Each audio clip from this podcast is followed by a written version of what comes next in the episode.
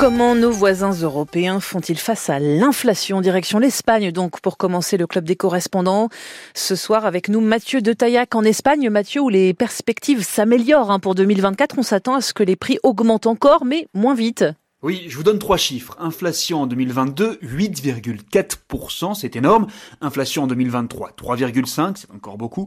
Prévision de la Banque d'Espagne pour 2024, 2,3%. Les prix montent encore, mais moins vite, avec bien sûr des produits qui augmentent plus que d'autres. L'alimentation notamment. Le plus spectaculaire, c'est l'huile d'olive. Dans un pays qui produit à peu près la moitié de la production mondiale, on ne trouve pas de bouteille d'un litre à moins de 8 euros, alors qu'avant l'invasion de l'Ukraine, on était autour de 3 euros. Et les récoltes n'ayant pas été bonnes, ça ne devrait pas s'améliorer cette année.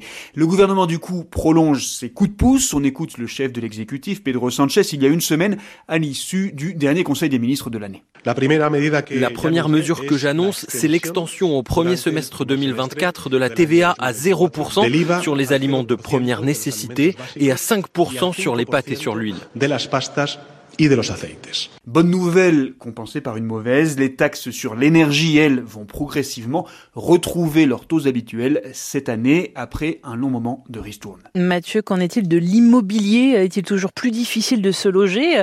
Ou assiste-t-on à des baisses comme dans plusieurs grandes villes de France? Alors non, ici pas de baisse. Hein. En Espagne, depuis l'explosion de la bulle immobilière en 2008, ça remonte doucement ou très vite dans les grandes villes comme Madrid ou Barcelone. Bonne nouvelle en revanche pour grosso modo la moitié des propriétaires espagnols qui paient leur crédit à taux variable, en 2024, leur mensualité devrait enfin redescendre. Mais euh, avec les taux encore élevés, de nombreux Espagnols se tournent vers la location, sauf que l'offre est rare en Espagne et dans les grandes villes, les prix explosent. Les locataires sont contraints de chercher toujours plus loin du centre-ville. Et là-dessus, Mathieu, ou sur d'autres dépenses, disons, essentielles, est-ce que le gouvernement prend des mesures? Oui, il y a des euh, limitations aux augmentations de loyer pendant la durée du bail. Maximum 3% d'augmentation en 2024, euh, mais c'est souvent reculé pour mieux sauter. À la fin du bail, de très fortes hausses sont souvent rapportées par les locataires. Et puis, euh, sur le transport, Pedro Sanchez a annoncé une autre bonne nouvelle.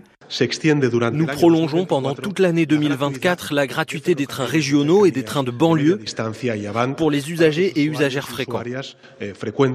En ce qui concerne le transport en commun dans les villes, bus, métro, tramway, euh, des ristournes de 50% seront reconduites en 2024. Merci beaucoup Mathieu de Taillac à Madrid. Pour France Info, prenons la route à présent de la Grèce avec vous, Angélique Kouronis à Athènes. La Grèce qui commence l'année dans la morosité avec une avalanche d'augmentation. Comment les Grecs euh, s'en sortent-ils, Angélique? Pour être honnête, les Grecs ne s'en sortent pas, notamment dans le secteur de l'électricité. L'AVI, l'équivalent grec de l'EDF, a mis en concurrence à partir du 1er janvier cinq fournisseurs privés qui correspondent à autant de programmes de consommation qui se diffèrent par des couleurs.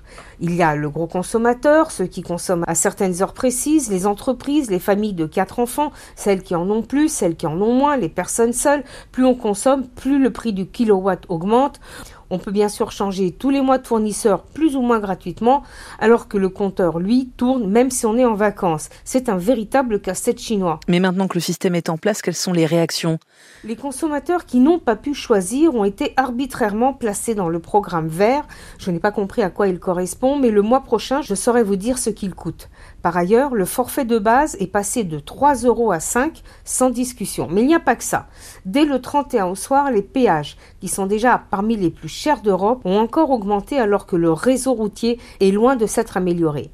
Ils sont pratiquement incontournables pour sortir d'Athènes ou de Thessalonique et même dès la frontière pour entrer dans le pays. C'est un peu à l'image de la corruption qui sévit dans le secteur du BTP. Un exemple qui en dit long, il y a 11 péages de différents concessionnaires sur l'axe Athènes-Thessalonique, soit 550 km. Pour un van, il coûte 98 euros, alors que pour traverser toute l'Italie d'Ancône à Gênes, soit 580 km, cela coûte moins de 60 euros. Et Angélique, en ce qui concerne la nourriture, les prix augmentent également? Oh là, ils galopent. Selon les derniers sondages, depuis un an, ils ont augmenté d'au moins 50% et avec une très très forte augmentation ces derniers mois de plus de 70% pour certains produits proposés à Noël. L'huile d'olive, elle, produit de base dans la nourriture grecque, a augmenté de 50 à 70%.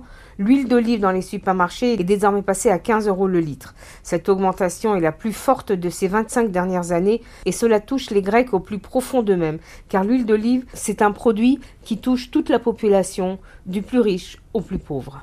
Merci beaucoup Angélique Kourounis à Athènes en Grèce pour France Info, c'était le club des correspondants.